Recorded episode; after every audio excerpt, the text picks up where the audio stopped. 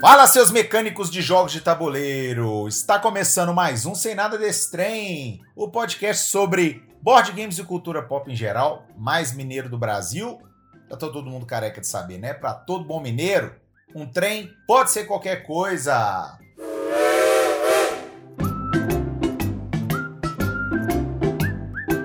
Eu sou Daniel Pessoa e hoje trago novas perguntas para os meus queridos. Eu queria saber primeiro hoje do Anderson. Anderson, Oi. se você fosse um meeplezinho, um worker, você ia querer ser um meeple de qual jogo? Nó. Se puder roubar, eu quero ser um meeple do Lords of Waterdeep. O ladrãozinho? Ah, É o romance, É. né, gente? Olha só. Não me surpreende nada essa escolha. Alexandre Ziviani. Fala comigo, Daniel Pessoa. Bom demais, mano. Tamo aí, velho. Fala rápido sem pensar muito. Qual o seu jogo favorito de rolagem de dados? De rolagem de dados, a Sagrada. Beleza. E Ló, oi tudo bem? Tudo bem. Ló, você considera bater com um pino na cabeça de alguém como Take That? Com certeza, sem dúvida. Pablo, sempre uma pessoa citada aqui no podcast, né? Por que não? Ai, que dó. Beijo, Pablo. O Pablo tá ouvindo a gente, Alexandre? Você tem notícia? Tá, ele falou que ele tá um pouco atrasado, mas tá ouvindo. Que maravilha. Beijo, Pablo. Beijo, Pablo. beijo, Pablo. E é isso, gente. Como é de praxe, vocês já devem ter percebido aí pela abertura e pelas respostas dos meus queridos amigos. Qual é o programa de hoje? Que a Ló vai falar pra gente o tema para finalizar essa série de programas aí que destrincham o universo dos board games para os iniciantes. Exatamente. Hoje vamos falar das mecânicas dos jogos de tabuleiro. que São, é, como você vai fazer ali suas ações no jogo, como que vai ser o desenvolver do jogo. Então, é basicamente como que é a... Depois já passou preparação, já passou como é, é, né, o tipo de jogo ali. Agora é como que o jogo funciona. E assim como no programa passado, as mecânicas também vão ser encontradas nos jogos, assim, em conjunto, né? Muitas vezes. A gente vai citar aqui as mais importantes, ou as maiores, vamos dizer assim, as mais utilizadas, mas a gente vai encontrar um combo delas dentro dos jogos de tabuleiro, certo, Ló? Exatamente. Um jogo é muito difícil ter apenas um tipo de mecânica. Ele sempre vai ter duas, três, tem jogo que tem tipo 15. E as mecânicas são infinitas, são muitas mecânicas. Então, nós vamos tentar focar nas mais usadas mesmo, nas mais comuns, que também são que todo mundo gosta. Até porque se a gente fosse falar todas as mecânicas que, que tem no jogo, ia dar a duração toda do podcast, a gente só ia ficar citando o nome de mecânica, né? Exato. é mesmo. E só um spoiler aqui, que o Daniel falou que esse é o programa que encerra esses programas sobre terminologias, mas encerra igual um filme de super-herói. Talvez venha mais. É só a primeira fase. É só a primeira fase. e nós vamos começar hoje com a mecânica que eu mais gosto, porque como eu vou falar primeiro, eu vou falar da que eu mais gosto, que é o Worker Placement, que tradução é a alocação de trabalhador. E também vamos falar um pouco de Tile Placement, que é colocação de peças. É igual a gente já falou na parte de né, do que é o nome de jogo, dos componentes do jogo ali, nós falamos de tiles, peças, falamos de trabalhadores, que geralmente são os meeples. Então, nós vamos falar da mecânica que envolve eles. Que geralmente, né, o worker placement, né, que é a alocação de trabalhador, é você ter o seu meeple ali que você vai usar ele para fazer as ações do seu jogo. Vai ter um determinado lugar lá no tabuleiro ou no cartas, o que for, que você vai posicionar ele e vai fazer aquela ação de onde ele está posicionado ali. E eu gosto muito dessa mecânica. Sim, eu tô com a LOL. As duas que ela citou são minhas mecânicas favoritas. Eu tô desenvolvendo um jogo de tile placement tem três anos e um pouco. Não consigo acabar essa merda, mas um dia sai. E o Worker Placement falou nesse nome aí, eu já quero jogar. E o trabalhador em questão Ah, não bobo. necessariamente é um meeple, né? É, tem o worker placement, igual Cidades Submersas, que o trabalhador é um pedacinho de papelão, né? São três pedacinhos de papelão, a gente tem três trabalhadores. Verdade. No Orleans também. É, eles são as fichinhas, né? Então, a gente tá acostumado com o padrãozão do worker placement dos meeplezinho, que são nossas pessoinhas. Para fãs de Grey's Anatomy, Anatomy aí, os meeple, que são my people, são mais especiais, mas eles não são os únicos trabalhadores no mundo do board game. E o mais interessante dessa mecânica de worker placement, depois a gente fala mais um pouco do tile placement, é o que transforma essa mecânica bem divertida na hora do jogo é que geralmente para você alocar o seu trabalhador, né, nesses espaços de ação, na grande maioria dos jogos esses espaços eles são únicos. Eles cabem apenas o trabalhador de um, no máximo dois jogadores. Então, a estratégia toda é você gerenciar esses trabalhadores para que você consiga usar os espaços que você quer sem ficar para trás nas jogadas que você tinha planejado. É, exatamente. No Stone Age, por exemplo, lá tem vários exemplos disso. Tem locais que são específicos para um trabalhador seu só, mas tem locais que você vai ganhar recursos ali que você pode colocar dois, três, até outros jogadores também podem colocar naqueles espaços. Esse jogo dá um bom exemplo de específico para um, mas também que dá para outros jogadores também fazerem aquela mesma ação que você está querendo fazer. E é interessante como é que alguns jogos dificultam um pouco a, a mecânica de worker placement para não ser um negócio muito fácil, porque em teoria, quanto mais trabalhadores, mais ações, melhor. Tem aqueles jogos que te dão uma penalidade por ter muitos trabalhadores, que é você tem que alimentar, tem que pagar, tem que sustentar seus trabalhadores de alguma maneira. E se você não consegue aí, ou você tem que perder ponto, ou perde recurso, alimenta eles com a sopa de pedra, alguma é. coisa do tipo. Ou eles morrem. É. Ou eles morrem, simplesmente. Exato. É, é, cruel. É vida real. É só entrando na, na ideia do que a gente tinha falado no começo também, que muitos jogos vão ter várias mecânicas é, combinadas, né? a gente tem é, o Carcassonne e o Banquete OG como um bom exemplo de worker placement e tile placement, né? Cara, essa voz do, do Anderson é muito sensual. É. nossos ouvintes, nossos ouvintes suíços. não, agora não. Agora eu vou falar o nome da Marina. Agora eu vou falar o nome da Marina, que da última vez a gente não falou. Ela, ela me xingou, vocês sabiam? Você não citou? Comigo, eu percebi, eu percebi que vocês queriam falar de mim. Eu falei, pois é, vou vacilo e tal. Então já mandamos um beijo pro Pablo hoje e agora um beijaço pra Marina, pro Daniel e pro Conor. Ah, graças. Beijo pros três. Ah, fofíssimo. Nossa, nós vamos, nós vamos encher esse menino de jogo quando ele vier. Sem dúvida. Vai jogar muito com a gente. É. O que, que a gente estava falando? Voltando é, pro Tile Place, mas só falar aqui ah, a voz do sexo é a voz do antes é sexo. a voz do antes é sexo, exato. Ai, meu Deus. E e aí, complementando um pouco essa questão do tile placement, não é nada mais, nada menos que aquilo que a gente já falou por quase 15 minutos no programa anterior, que basicamente tudo que é considerado um tile, que aí a gente já explicou, o manual de cada jogo vai estar explicando o que é o tile daquele jogo, geralmente é um tile para ser alocado em um espaço de algum tabuleiro, seja geral ou individual, onde o jeito que eles foram alocados, combinados, posicionados de diferentes formas, depende de cada jogo, geralmente é o que vai te trazer os pontos de vitórias necessários para aquele jogo. Eu tenho uma pergunta para vocês, que né, a gente falou aí de peito aberto, que o worker placement é uma das nossas mecânicas favoritas. Vocês também gostam de tile placement? Sim, eu gosto. Gosto. Curto também. Eu acho ok.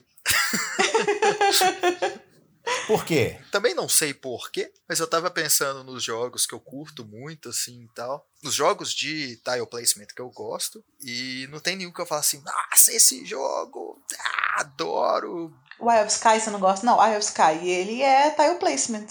E você gosta bastante dele, pois é. O Suburbia é tile placement. É verdade. Suburbia você gosta muito também. O, o, o Fields of Green seria tile placement ou alguma outra coisa placement? É tile placement. Ele é de carta, né? Um deck placement. Eu, eu, eu, só, eu só não acho que ele seja um deck building, porque na minha cabeça, deck building, as cartas vão e voltam para sua Ah, mão. vão girando, né? É. Isso. É. Ele talvez seja um engine building que você vai construindo mecânicas que vão gerar mais recursos, que vão gerar mais pontos. Eu acho que faria Pode mais ser. sentido. Não sei. Não, aqui ó, eu, eu entrei no BGG, mecanismos, card drafting, simultaneous action selection, tile placement. Olha aí, senhoras e senhores, é um, é um tile placement que os tiles são cartas. Muito Ou abstrato. então a parte de tile placement dele é o, aqueles. aquelas ferramentas não que você usa, não? Eu acho Ok. que a questão é o jeito que você escolhe posicionar suas cartas, porque elas têm que É. estar conectadas de uma maneira X, não tem? Sim. que tem que ter uma sinergia e tal. As próprias cartas dos Fields of Green elas são mais quadradinhas também, então às vezes até pra dar essa carinha mais de tile mesmo. Pois é, se vocês estão com caneta e papel aí, nós demos várias dicas de bons jogos de ambas as mecânicas. Vai acompanhando aí, não se perde não.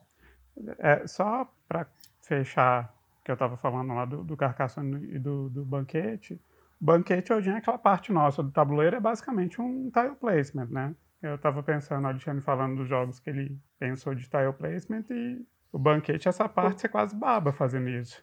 É, mas é, é um. Se você for per- perguntar para qualquer um de nós qual que é a mecânica do banquete de Odin, é worker placement. Sim. É, É. O tile placement dele a gente- é importante, lógico. É uma dor de cabeça, só. na verdade.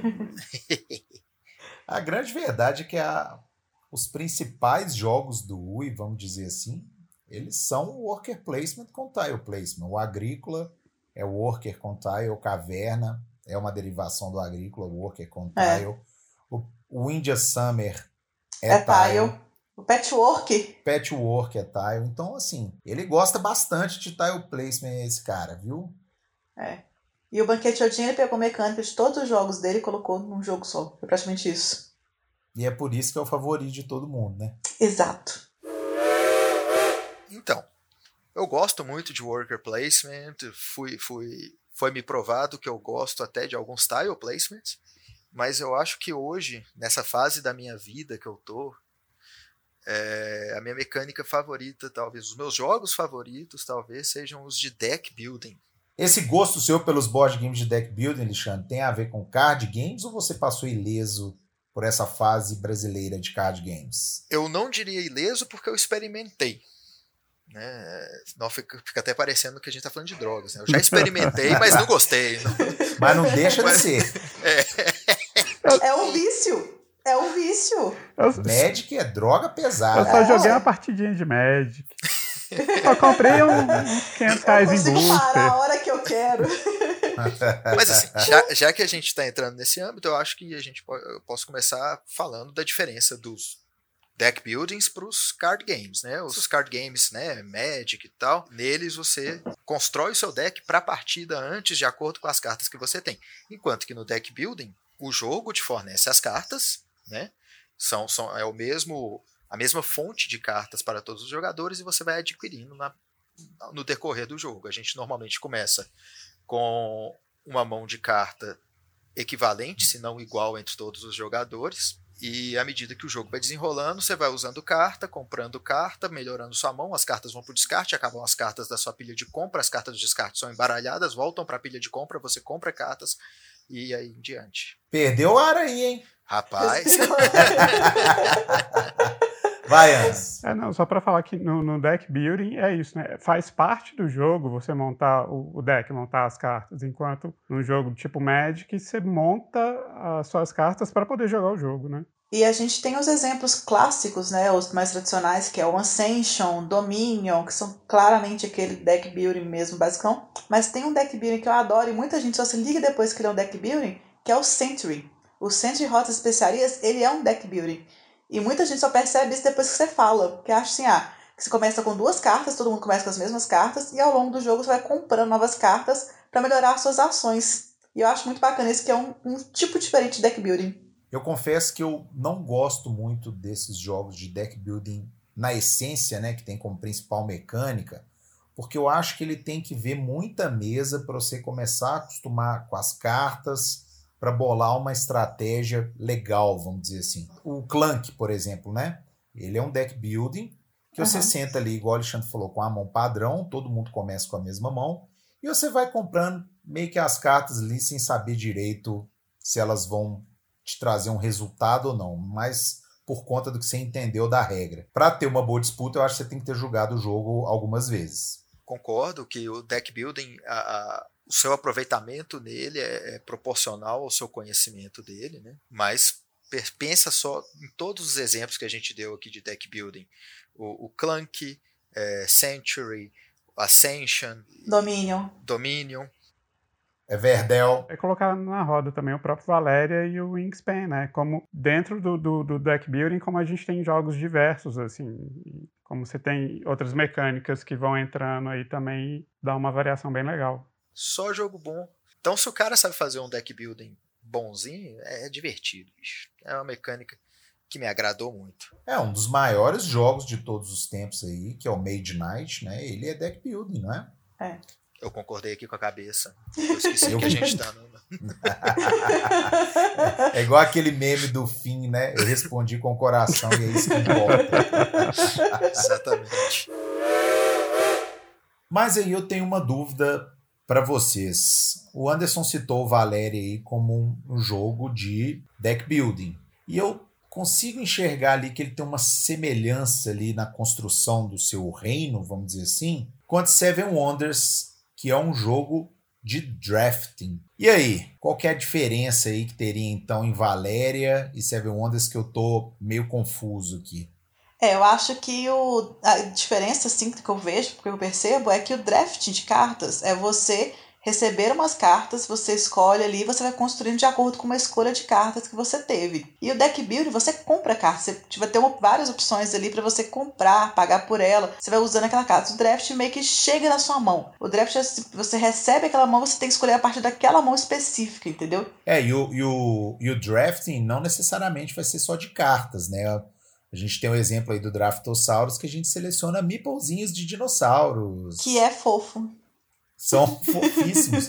Eu fico puto que o Ilha dos Dinossauros, o, os Meeples são os mesmos. Por que, que eles não fizeram dinossaurinhos diferentes? Pois é. E é um jogo ligeiramente mais caro que Draftosaurus, né? E é da MipoBR. A MipoBR tinha que se preocupar com seus Meeples, né? Mas o interessante dessa estratégia de drafting é essa questão de você fazer a escolha do seu elemento, né, vamos dizer assim, e torcer para que alguns dos elementos que sobraram nessa mão que você passou para frente voltem para você. Então, às vezes, você já faz uma ação esperando que certa carta ou certo dinossauro, vamos dizer assim, volte para você. Isso é muito interessante. O que torna para mim, às vezes, o jogo de drafting melhor até de menos pessoas, ou tô enganado? Dep é, depende, ah. depende. É. O, o, Ah, depende. depende, ponto. É. o, que, o que eu ia adicionar, a, a outra coisa que deixa ainda mais interessante o draft, igual você falou, você escolhe pensando, pô, será que essa carta vai voltar em mim? O que, que eu posso deixar passar para ela voltar em mim? É que no draft você não escolhe só o que é bom para você você tem que pensar no que, que você está passando para o jogador que é o próximo da fila aí, né? Que você pode dar muito ponto, você pode dar a vitória dependendo do que você deixar passar. Então, o draft é um jogo que nos ensina o desapego. Porque às vezes você tem que desapegar de uma coisa que seria boa para você para travar algo que seria ótimo para o outro jogador.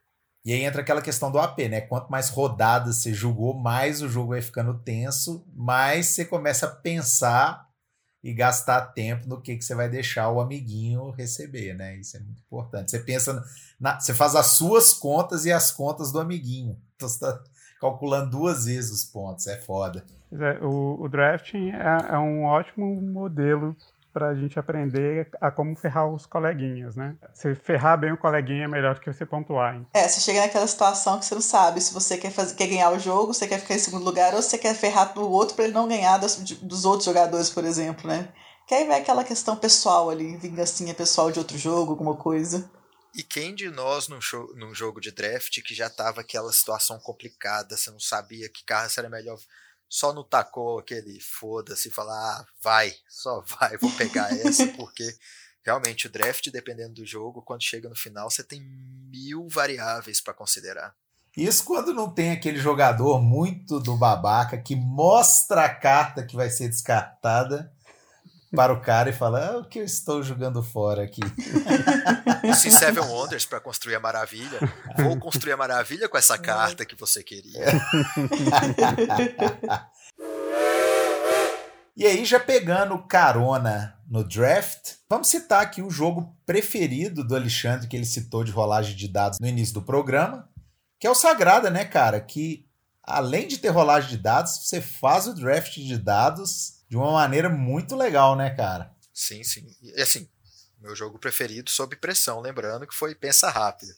Pensa porque... rápido, foi Pensa Rápido. Porque tem outros jogos que eu gosto muito que tem rolagem de dado, mesmo que não seja a mecânica principal, o próprio Banquete Jordin tem o, as rolagens de dado dele, o Wingspan, pô, o Wingspan é rolagem, né, os, os alimentos lá são rolagens de dado. Então, o Sagrada saiu porque ele tem muitos dados e são maravilhosos, coloridinhos, na hora que você monta seu vitral, é fofo. Eu peguei esse gancho aí porque a gente estava falando de draft, mas não necessariamente todos os jogos de rolagem de dados vão ter draft, né? Na verdade, eu acho que muitos não terão. Não né? tem. A gente conseguiu achar o Sagrada, mas acho que Sagrada, o Pulsar tem um draft de dados. Né? É. O Stone Age eu acho que é o nosso jogo preferido de rolagem de dados, talvez. Pô, sensacional. Sensacional. Devia ter falado ele. Edita. e o legal da rolagem de dado é que ele é um assim, tem uma mecânica que tem uma gama de tipos de jogos, como jogar, aproveitar essa rolagem de dados inúmeras. A rolagem de dados pode ser simplesmente para você fazer um combate ali, fazer alguma coisa, resolver alguma coisa, ganhar recursos, igual no Valéria que a gente falou, a gente rola o dado para ganhar recursos. Pode ser para você alocar trabalhador, igual no Marco Polo, que o dado é o seu trabalhador, você vai alocando no local ali. Aí você junta a sua rola de dados com a alocação trabalhadora, só que legal. Santa Maria também, você rola o dado e o número dado é onde você vai posicionar seus tiles no tile placement. Gente, que coisa maravilhosa isso, né? É, vamos ver o que mais. o Lagranja também, os dados, você ganha recursos, ganha ações, ganha cartas de acordo com o dado. Então, assim, a rolagem de dados não é só simplesmente rolar o dado. Ele envolve outras mecânicas, envolve outros, outros componentes do jogo, envolve muito as suas ações no jogo, envolve praticamente o jogo todo. Tem um outro jogo que também é bem legal nisso, que é o Dice Forge, né? Que além de rolar dado, você monta o dado. Sim, é uma das sacadas do Dice Force. Você consegue trocar as faces do dado para condicionar a sua sorte, né? Ele, ele é dice building, né? Você, é, você é fantástico. constrói seu, da, seu dado. Sensacional. Sem falar que a arte do jogo é linda, né? Eu adoro a arte daquele jogo. Ah, tudo é lindo naquele jogo. O insert, o manual, Sim. as artes, tudo. E uma coisa que eu acho muito legal do Dice Rolling, né? É que para os jogos modernos, eles tiveram tanto a mãe de reformular é, essa mecânica, porque essa questão do dice rolling é um ponto negativo para os jogos do passado, né? Um banco imobiliário, um detetive ou o War, enfim, um War até. É, você conta única e exclusivamente com a sua rolagem e não tem nada que você possa fazer para modificar o valor daqueles dados. E nos jogos de hoje, você consegue. Cada jogo tem a sua mecânica que minimiza essa questão do azar. Então, não quer dizer que você tirou um número um que necessariamente vai ser uma coisa ruim para você. Então, isso é muito legal no jogo. E eu acho que a gente devia citar aqui também, que eu acho que se a gente não citar, a galera vai matar a gente, né? Um dos melhores jogos de, de, de Dice Roll de todos os tempos, que é o Castles of Burgundy, né? Nossa, sensacional também. Sim, Exato. um outro que vale a pena também a gente mencionar, porque foi um ponto de virada nesse tipo de utilização dos dados, aumentando essa capacidade dele da probabilidade, é o próprio Catan, né? Que é o clássico moderno e dessa reviravolta no, no, no universo dos jogos. E, e também para os ouvintes mais iniciantes aí, lembrar que, porque muitas pessoas nem sabem que o dado não é só aquele de seis faces, né? A gente tem dados de é, quatro, quatro faces, seis faces, oito faces, dez faces, doze, doze faces, 20, 20 e 30, por aí vai até. 100. Já viu dado de 100 faces que ele é quase uma bolinha, né? e eles não são só utilizados no RPG, não, né? O Fórmula D, por exemplo, tem. Sim, são as marchas. Mais do que de 20 lados, não tem? Não, é 20 lados, que são as marchas, né? Que você tem tem 20 marchas o carro? Não, o D6 é a sexta marcha. A última marcha dele acho que chega a ser um D30, viu? É D20 e depois D30. Ah, é D30, é verdade. A última marcha é D30, não é D20 não. Aí, ó. Você fala que tem 20 marchas, o povo que não conhece Fórmula D vai achar que é um jogo de dirigir caminhão, né? Trator, velho. E outra coisa legal também é que a galera não só utiliza dados com os números tradicionais, né? Tem hoje tem dados com símbolos, com os próprios ícones dos recursos. Tem um jogo que eu gosto bastante, que é o Deep Sea Adventure, que ele só tem um, dois e três no dado de seis lados. Então, assim, o máximo que você consegue tirar em dois dados é seis. Então, o que torna o jogo muito aflitivo. Isso é muito interessante. É, tem também o Corios, né? Que você, os dados são os seus monstros, são suas ações ali. Então você rola o dado para você ter sua criatura, para você enfrentar os dados do outro jogador que são criaturas, e lá tem a sua defesa, seu ataque. É muito bacana. E os dados do Warriors ainda são muito bonitos, né? Tipo, aqui em casa eles não ficam na caixa do, do jogo. Eles estão num, num jarro é mesmo? enfeitando a é sala mesmo. ali. Exatamente, virou decoração, de tão bonito que são. E Daniel, como você conseguiu muito sabiamente associar o Sagrada ao Seven Wonders falando do draft, eu tava pensando aqui que você falou, né? Deu o exemplo que você no draft, às vezes você mostra pro cara falando, eu tô ficando com essa carta sua aqui, ou com esse meeple que você precisa, ou com essa pecinha. Mas esse é um ataque indireto, você só tá mostrando, tipo, que estou deixando de te passar. Tem jogo que você ataca diretamente o seu adversário. E essa mecânica tem um nome também. A gente chama isso de Take That. Take That que no Toma essa! Exatamente, no português é toma essa, bobão.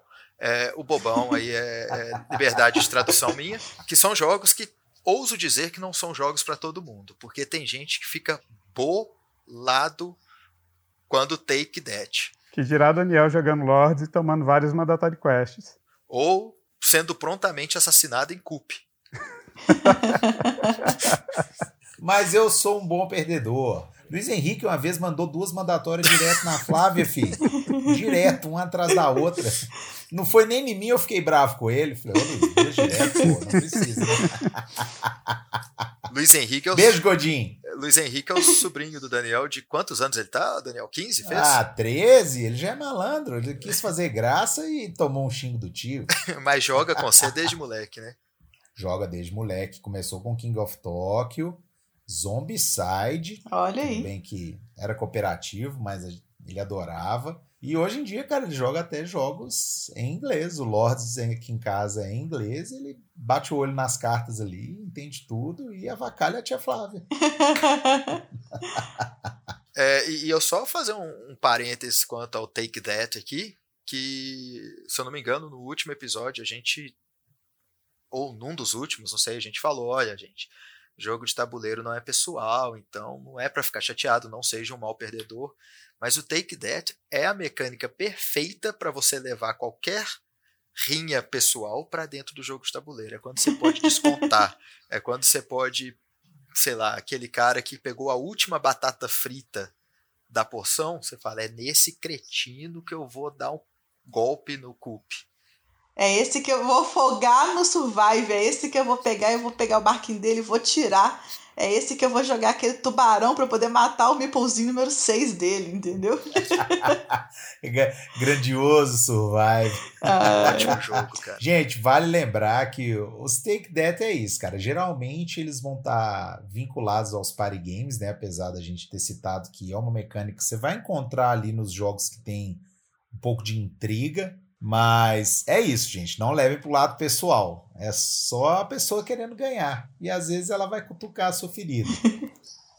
Ou leva pro lado pessoal também, né? Tipo, vai saber. é, já lava a roupa suja lá É, mesmo, se né? rep-? Vou escolher esse jogo porque eu tenho as verdades pra falar pra essa pessoa. De repente todo mundo tá apontando arma pra você no Cash and Guns, às vezes você não é um cara tão legal assim. Eu ia falar disso, que pode acontecer. Pode acontecer de você estar jogando Cash and Guns com outras seis pessoas e na terceira rodada você já tá morto? Pode. Talvez seja alguma coisa contra a sua pessoa? Com certeza. Mas é tudo pela diversão. Alexandre, é porque você é bom nos jogos, a gente não quer ver você ganhar todas. Aí a gente escolhe mesmo. E me mata. Escolhe mesmo. Por exemplo, o antes. Tem como atirar nessa carinha, nessa voz sensual? Não tem. Não tem. Aí a gente atira em quem ganha. Exatamente. No sei na LOL. Oh. Não ganho nunca. É, porque normalmente todo mundo te mata antes.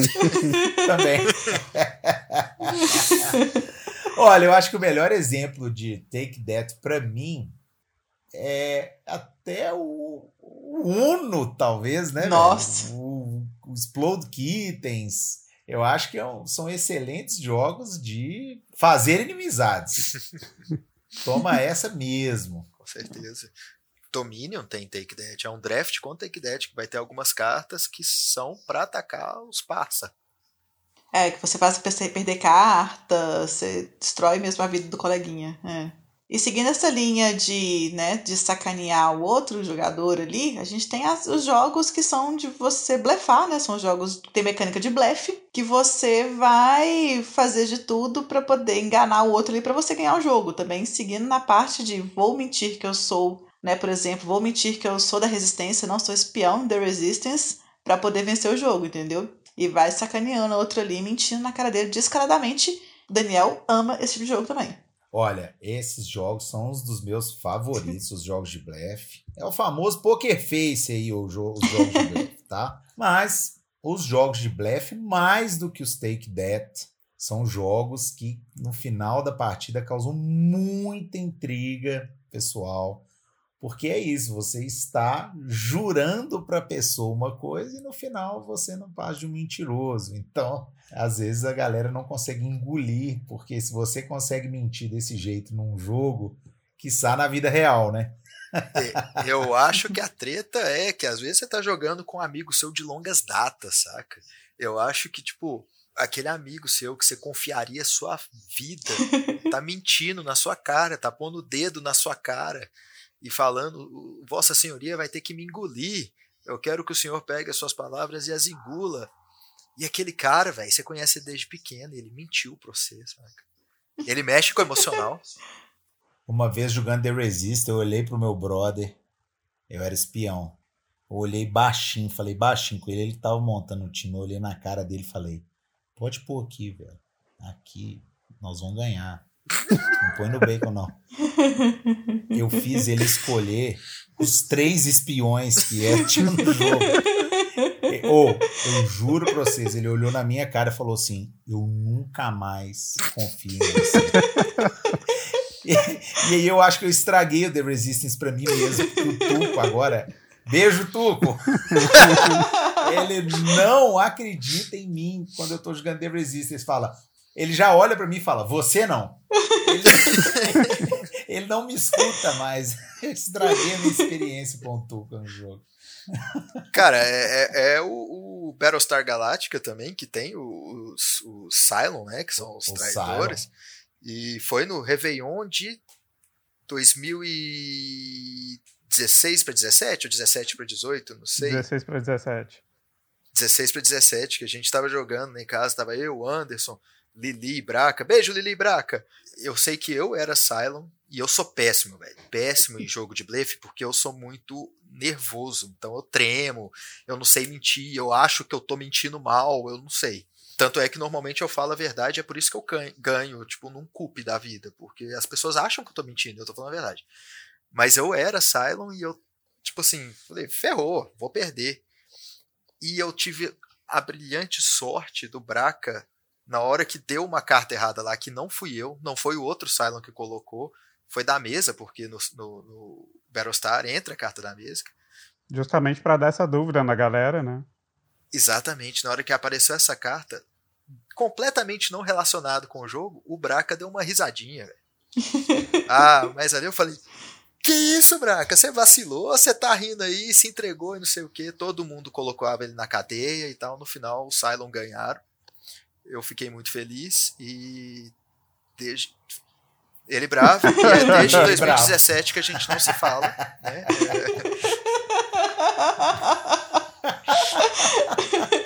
Fica tranquilo, Alexandre. Braquinha agora, ele não tá bravo com você. Ele só é pai de família e teve uma pandemia aí. Ele tá lá, trancado em casa, como todos nós.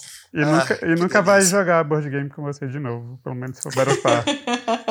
Mas Em minha defesa, eu acho que talvez o que deixou ele mais bolado é que o outro Cylon era a esposa dele. Então. eu acho que a decepção maior não foi comigo, mas tamo aí. E para finalizar esse programa, foram poucas mecânicas. Acho que nos programas anteriores a gente trouxe muito mais, muito mais termos para vocês, é porque hoje a gente queria dar vários exemplos de jogos e tudo mais. Apesar de serem, de acordo com o Board Game Geek, mais de 180 mecânicas, de acordo com o Alexandre, 182 para ser exato, nós trouxemos aqui umas 9, 8 mecânicas para vocês e deixamos para o final a mecânica que é um consenso aqui do nosso grupo, que a gente não gosta muito dela, apesar de terem excelentes jogos que tem como principal mecânica o controle de área. É isso aí, Daniel. Não é à toa que a gente deixou ele por último, né? Ele é aquele amigo seu que quando vocês vão chamar para sair, na hora que já tá dentro do carro, fala: Nó, esquecemos de chamar o controle de área. o, o, controle de área é o quê? É aquele cara controlador, né? Ô, velho, nenhum, nenhuma mecânica me deixa mais roendo unhas que o controle de área, cara. Putz. Nós vamos, nós vamos começar a ganhar uns haters aqui no programa. Não, gente, mas, tá falando, mas isso aí, gosto é gosto, respeito quem gosta de controle de áreas. O Lucas, lá da Fantasy, ele é um grande fã de controle de área. Mas ninguém é perfeito, né? Então, é... o, o, controle de área é o quê? É aquele jogo que vai te vai ser bom para você se você como o nome diz, controla uma área. Né? O, o, exemplo clássico que eu acho que todo mundo, quem não jogou, pelo menos conhece, é o War, que você ganha mais exércitos por controlar, controlar mais territórios, e o seu objetivo no jogo, normalmente, ou é controlar território ou destruir outro exército, mas controlar o território pode te dar vantagem. Então são esses jogos que você vai controlar áreas, seja territórios, países, bairros, e aquilo ali vai te dar ou mais dinheiro, ou mais pontos, ou uh, mais, mais forças. Ou mais inimigos. Sempre mais inimigos. e, e aqui, uma ressalva. A gente não gosta de controle de área, mas tem jogo que a gente aceita como bons jogos de controle de área. Tipo, Poderoso Chefão, eu acho que é um jogo de controle de área muito bom. Terra Mística seria um jogo de controle de área? Sim, seria. Só que é até uma coisa que eu ia falar, que é o controle de área que não tem confronto entre jogadores, porque você está ali controlando uma área, você domina o terreno, mas ninguém pode tomá-lo de você. Mas você impede a expansão do jogador, né? Você impede a expansão, que é no caso, por exemplo, do Catan, do clássico Catan também. O Catan e a Terra Mística tem isso. Você está ali, você está crescendo a sua região ali, dominando é, terrenos, sem ter que tirar um jogador de lá igual no Orc. Você tem que expulsar o coleguinha do lugar. Sim. Então você está controlando uma área não deixando outra pessoa tomar aquele lugar, pegar aquele lugar, entendeu? Então, eu, são dois controles de área. Eu acho que controles de área sem conflito direto tendem a talvez caírem mais no nosso agrado. Porque, por não ter um conflito direto, depende menos de sorte e é mais estratégico, igual o próprio Catan, o Terra Mística, que todos nós gostamos muito, o Bunny Kingdom é um controle de área sem, sem confronto direto. É, o que me incomoda um pouco no controle de área é quando você gasta uma hora do seu jogo para conseguir, ah, vou dominar isso aqui, de repente o cara vai toma tudo que você fez muito rápido, assim, às vezes fala, putz, vou ter que refazer tudo de novo, me dá uma agonia, cara. É, entra nos Ameritrash que você falou, né? Que é, por exemplo, Blood Rage, Rise Sun, são jogos que você tá ali tentando dominar aquela área ali, fazendo o seu só no quietinho ali, Aí chega um jogador, oi Lucas, e destrói tudo que você fez, entendeu? perceba, perceba que é a primeira vez que não foi um beijo, foi um oi, porque, porque a raiva bate. Eu tenho rancor até hoje do Rise Sun. A gente ficou seis horas jogando aquele jogo. O jogo tem aliança, eu e ele fazendo aliança em todas as rodadas. Na última rodada, ele. Carol, cansei de aliança com você, vou para outro jogador e me destruiu do mapa. Acabou comigo. ele chegou pra você e falou assim: Toma essa, bobona! Exatamente! e para você ver como é, que, como é que a mágoa fica, isso aí rolou tudo. Esse, esse episódio que ela tá contando foi AC, antes do Covid. Então já tem muito tempo e ela não esquece, não, bicho. Esquece, não. O King of Tokyo é um controle de área, né? Com uma área só, mas é um controle de área. é igual a máquina de escrever dos chaves com uma tecla só, né, velho? É um, um controle de área com uma área só. Aí eu acho que para toda a garotada, para toda a família e tudo mais, um jogo que é famosíssimo em controle de área, que está chegando a versão do Warcraft aqui no Brasil, é o Small World, né? É o War reinventado, né? Eu tenho um problema com o Small World. Eu sei que é um jogo muito amado. Olha as pessoas me odiando, não me odeiem. Eu sei que é um jogo muito amado, mas eu acho que a gente teve experiências ruins com o Small World porque ele tem aleatoriedade de combinação de raças com habilidades ou poderes, não sei. E dependendo do que sai, o jogo não fica muito bom. Então, desculpa amante. Mas aí do... você pode trocar as raças, ué. É, Mas o setup você inicial, você não. Do jeito que tá, é que tá. Não, você troca. Você consegue você trocar compra, as né? raças. Né? Você pode pagar mais caro por uma melhor. Ah, Exatamente. tem que pagar, pô. Vocês estão muito perdolários. É, acho que um que vale citar também. Eu joguei pouco ele, mas eu gostei muito do, da ambientação dele é o Etnos, né? Que você tem as raças e elas têm poderizinhos. Você tem um hand, um set collection, não um set collection, mas é um hand management das cartas. Você tem os grupinhos para descer, que aí você tem os poderizinhos lá que são aplicados e tem a questão do controle de área, isso aí pontuando e a pontuação mudar a cada rodada também. Então tem áreas que em um determinado momento vão valer mais pontos e em outros momentos ela, essa pontuação muda. E é um jogo para até seis pessoas, que às vezes é raridade. E é rápido, né? É. As partidas são, são rápidos. É, o triste dele é que ele é, ele é tosco, né? Assim, tipo, o design, assim, tipo, é umas fichinhas feias, umas cores esquisitas. as cartas são horroroso. bonitas. É, a arte das cartas é massa, mas. Mas o que a galera não. fala do Etnos é que parece que ele foi feito por dois designers diferentes. É. o, o, o ouvinte, ouvinte, chega aí. Não sei se você reparou, mas grande parte do motivo do Anderson gostar ou não do jogo é a arte. O Anderson é um cara muito artístico, cara. Se o jogo for feio, ele não gosta, bicho. O, o Anderson vai desenvolver o Tinder dos jogos. Vai ver a foto do jogo, vai passar para lá, passar para cá.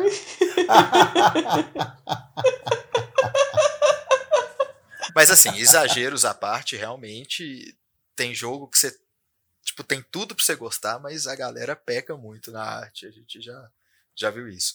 Eu acho que às vezes até é um assunto legal pra gente falar, talvez mais lá pra frente, hein? arte de jogos de tabuleiro, olha aí. Jogo bom, arte bosta. jogo bosta, arte boa. Esse jogo é melhor na parede da sua casa que na mesa. Eu falo just, justamente isso, porque o contrário também acontece. O jogo pode ser lindo, mas a mecânica dele ser uma bosta, se não conseguir jogar, não vai adiantar nada. E é isso, galera. Chegamos ao final dessa nossa empreitada para passar o glossário, o alfabeto dos board games. E aí, passando rapidinho aqui, relembrando os nossos episódios, o segundo foi sobre dicas sobre como se portar em uma mesa que você é recém-chegado. O terceiro é sobre acessórios e itens que melhoram a experiência na mesa e também protegem os jogos. O quarto é sobre alguns termos utilizados no nosso universo. O quinto é sobre as categorias de jogos. E aqui a gente encerra essa saga com as principais mecânicas que pelo menos a gente considera. Se vocês quiserem, pesquisem mais, vale a pena. Como a gente disse, um bom jogo é feito de várias dessas mecânicas, as mecânicas que a gente não disse aqui. A gente espera ter ajudado bastante a você adentrar nesse universo que a gente adora e é isso aí, gente. Segue a gente nas nossas redes sociais. Nós estamos no Twitter e no Instagram. É SNDT Deixe os comentários lá no Instagram pra gente. Qual mecânica você gosta mais? Qual que você acha que no futuro a gente possa falar sobre ela também, que você queira conhecer, beleza? E também estamos na Ludopédia, para você pode escutar nosso podcast por lá. E fala pra gente também qual é a mecânica que você gosta menos, que é igual o nosso controle de área que você deixa escondidinho ali, só quando os, os outros amigos insistem muito que, que você coloca na mesa para jogar. E não se esqueçam que daqui a pouco a gente vai ter que escolher qual que é o jogo abstrato pro Anderson mandar, a definição de abstrato pro Anderson mandar parabéns, que ele ficou devendo. Mas é porque a gente ainda não, não viu respostas o suficiente. São mais de 5 mil respostas no nosso Estamos selecionando no nosso e-mail que é sem nada desse trem gmail.com. Pode continuar mandando lá definição de abstratos, porque quem está lendo 5 mil lê 10. E qualquer, qualquer dúvida, sugestão, crítica, elogios, receita de bolo e indicação de pousadas na Serra do Cipó, só mandar um e-mail lá pra gente. E as editoras, se quiserem mandar os jogos que a gente citou aqui hoje, a gente fica feliz também. Apesar da gente ter a grande maioria, a gente sorteia para os nossos, nossos ouvintes, por que não? E digo mais: se as editoras quiserem mandar jogos que nós não citamos para citarmos, citar, citarmolosemos. Ah, toma essa mesóclise. É citá-lo-emos, Alexandre. e é com esse português nada perfeito do Alexandre que a gente chega à estação final do nosso programa. Nos vemos na semana que vem. Um beijo e tchau! beijo! Agora é beijo.